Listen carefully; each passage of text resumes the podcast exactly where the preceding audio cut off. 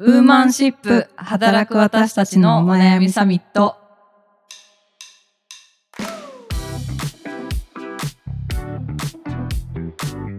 皆さんこんにちは。ニュースピックス 4E の中道香です。同じくニュースピックス 4W の川口愛です。この番組はニュースピックス 4E がお届けする次世代を担う女性がリーダーとしての一歩を踏み出せるように女性に関する主要ニュースやリアルなお悩みについて語り合う番組です。今週もよろしくお願いします。はい。今日はですねプレジデントオンラインのただ同然の魚から利益を生む月給3万円の24歳シングルマザー社長が日本の漁業に起こした奇跡という記事を持ってきました。はい、はい、読みますね。はい、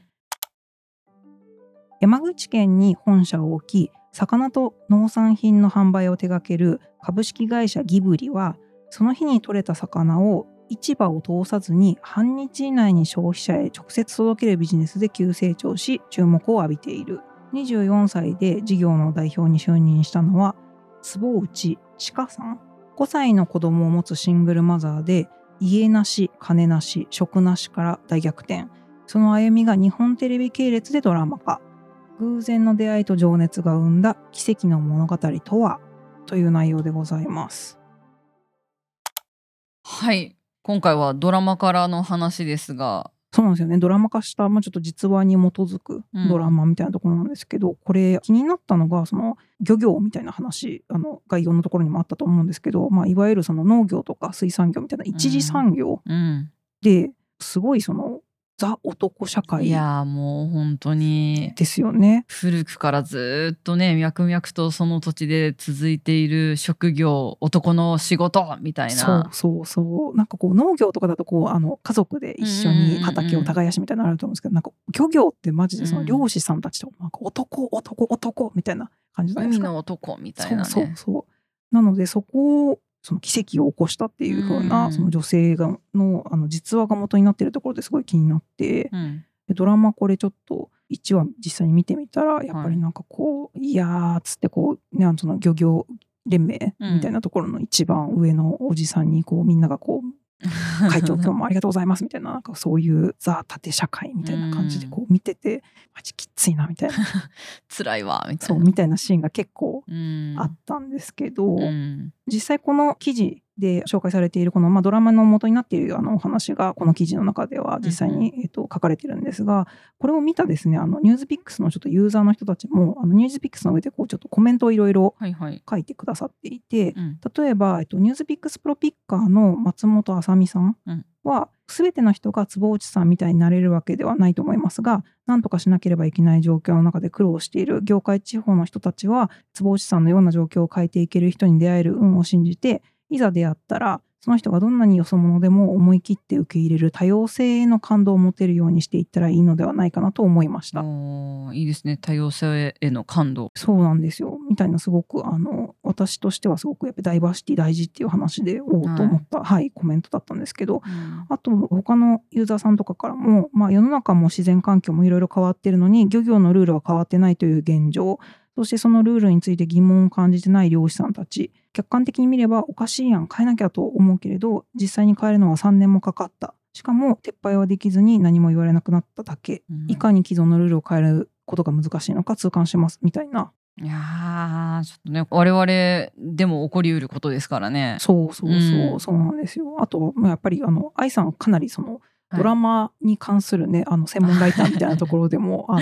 活動されてるので、はい、たまに洋画とか海外ドラマのライティングをいろんな媒体でやらせていただいておりますね。その目線とかもちょっとあのあるなと思って ちょっとドラマネタをはい。こういうその一次産業ってなんかこう言われてなんか一次二次だとなんかサービス業とか三次産業とかあるじゃないですか。うん、こういうところにその、まあ、女性が進出するっていうわけじゃないんですけど、うん、こう新しいこういうビジネスモデル、うん、直接その市場通さずに、ね、農産品とか買えるっていう新しい形だと思うんですけどこういうの実は、ね、あの6次産業化？っていうふうにあの言われていてその農業林業とか漁業のその一次産業がその生産物のその元々の価値をさらに高めて、そのいっぱいその稼いでいく所得向上していくことを6次産業っていうふうに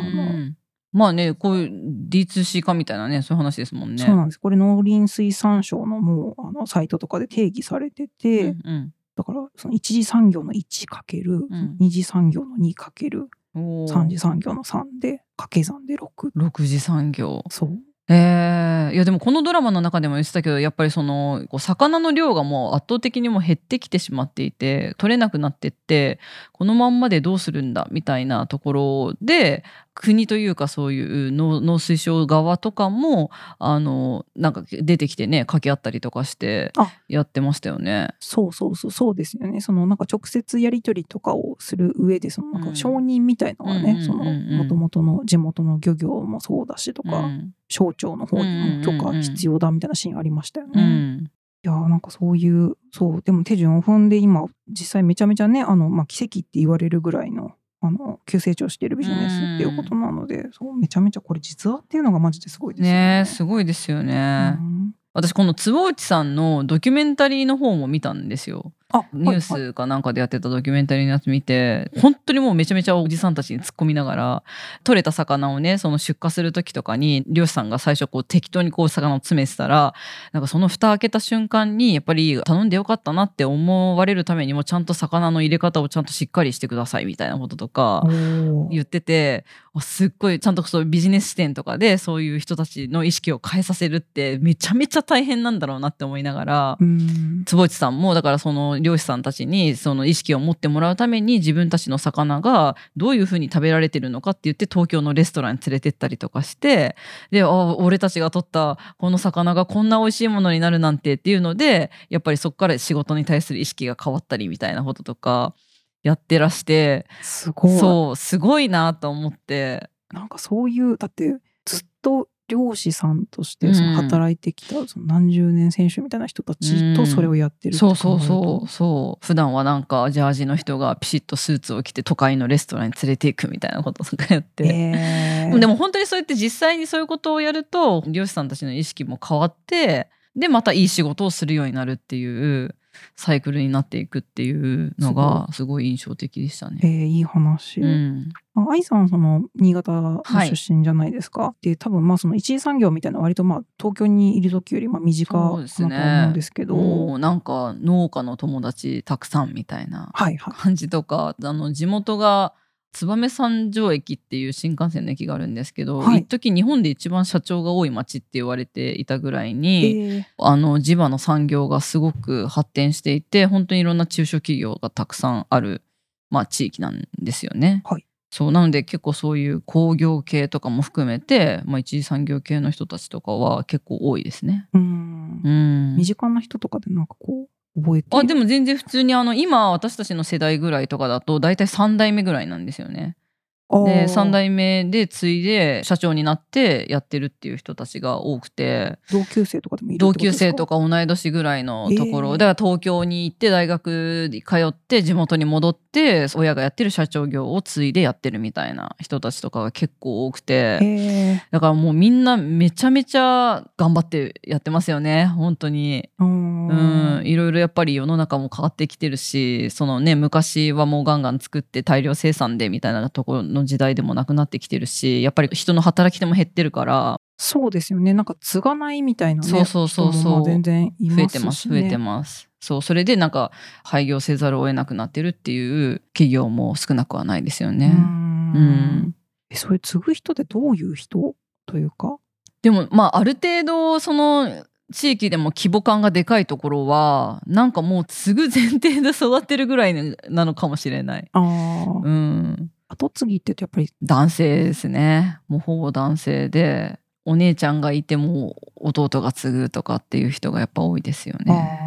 あそうですよね、うん、一次産業は特にねまあ、力仕事的なところも多そうだから、まあ、あとやっぱりもう小習慣的にもうおじさんたちの世界なんで、はいはいはい、やっぱりこう男性がこう男性的なやり方で入っていかないと結構厳しいんだろうなって思いますよね。男性的なやり方。多分なんかそういうこうね飲み会だなんだみたいなこととかもねあると思うんで結構地方で一次産業で女性で継いでやっていくって結構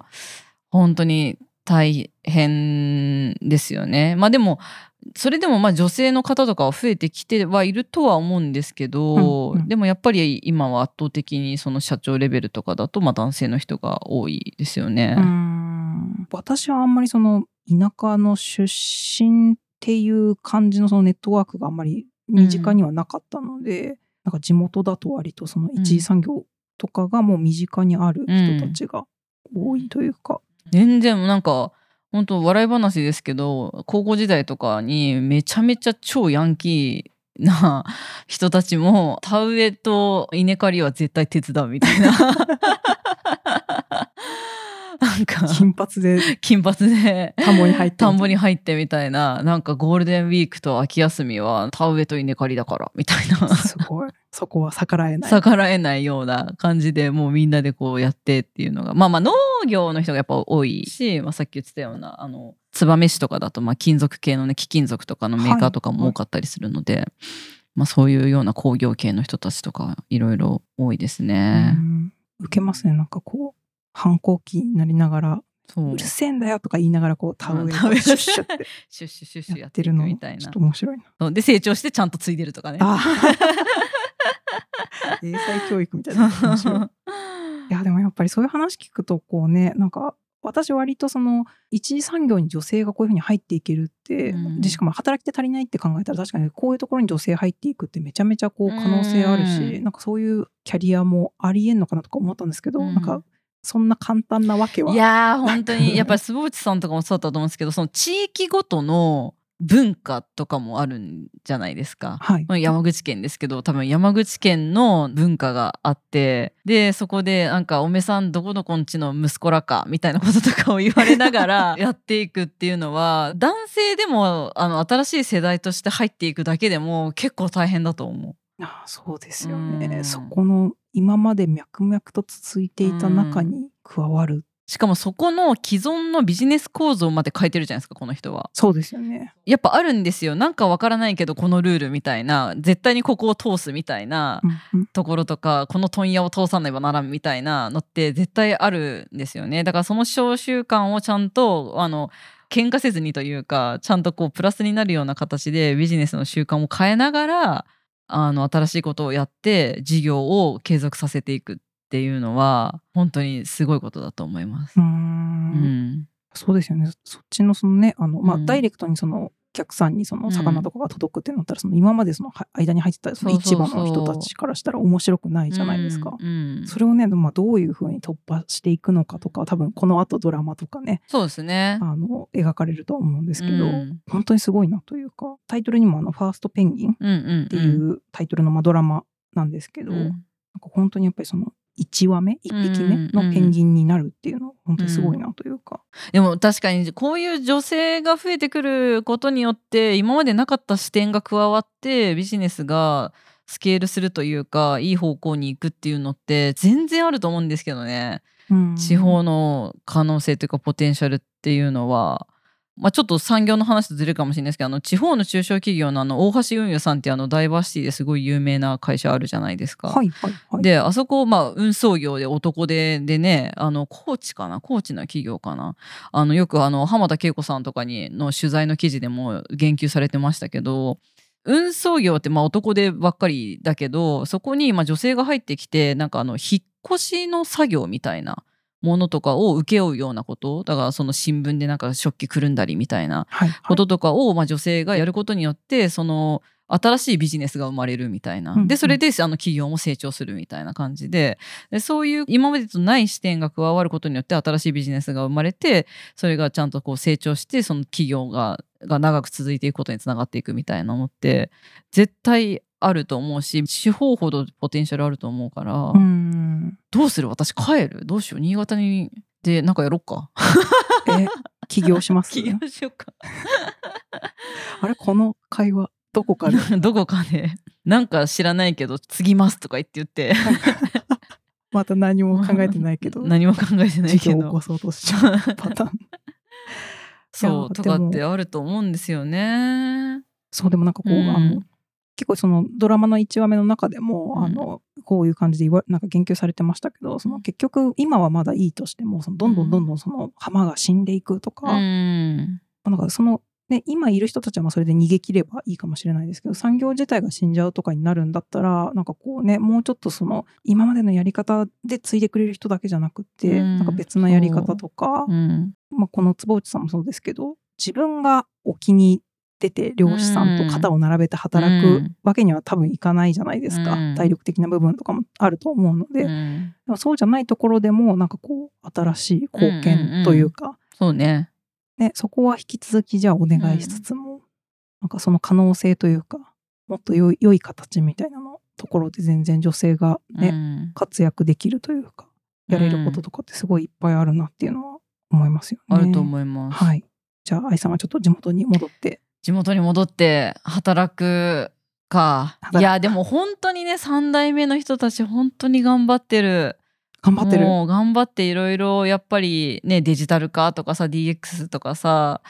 今までの中で多分一番変化が大きい時代だと思うんですよね。うん、その中で自分たちのビジネスをまあどう成長させるのかとかあとやっぱり働き手が減ってる中でどういうふうにこうやっていくのかみたいなことにすごくなんかこう苦心しながらしかも今こういう不景気みたいな時で下請けとかやってるところって本当にすぐねこう切られたりとかもするから、まあ、そうならないためにこう何ができるのかみたいなこととかもう本当にいろんな規模感のまあ会社があるんですけどすごいいろいろ考えてやっているからそういう人たち見てるとなんか応援したくなるなとかって思いますしなんかそういう人たちが仕事がしやすいような環境にどんどんなっていってほしいなっていうのは思いますね。うんなるほど。えー、ちょっと私も地方で働く選択肢考えてみよういやもうぜひぜひぜひ新潟良いとこ一度はおいで。あ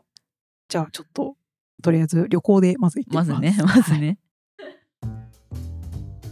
ではそろそろ今週もお時間ということで、はい、はい、この番組「ウーマンシップ」では女性に関する主要ニュースやリアルなお悩みについて時にはゲストをお呼びして語り合っていきます。はい、はい、お便りもお待ちしております、はい、地方の方聞いてくれてるのかな？どうなんどうだろう？地方の方で聞いててなんかこういやうち地元でこういう女性いるんですよみたいな話とか聞きたいかも。確かに。え海外とかもいるのか？あ海外とかね。どうなんだろう。確かにうちの国ではとかね、うん、うちの町ではみたいなこういう産業こういう事業にこんな女性がいるんですよみたいな話知りたい。知りたい知りたい。日本以外のねことにすごい学ぶところはありそうな気がします、うん。うん、はい。なのでぜひそういった声をあの概要欄にフォーム載せておりますので、えっと、送っていただければと思います。はい、あとツイッターであのハッシュタグウーマンシップでも感想など、えー、募集しておりますので、はい、はい、農業とかだけでもいいからあもう本当に。漁業とか私も新潟ですとかね。出身地アピールね 出身地アピール、はい、していただければと。はい、はい、思います。はい。ではまた来週ということで、ありがとうございました。ありがとうございました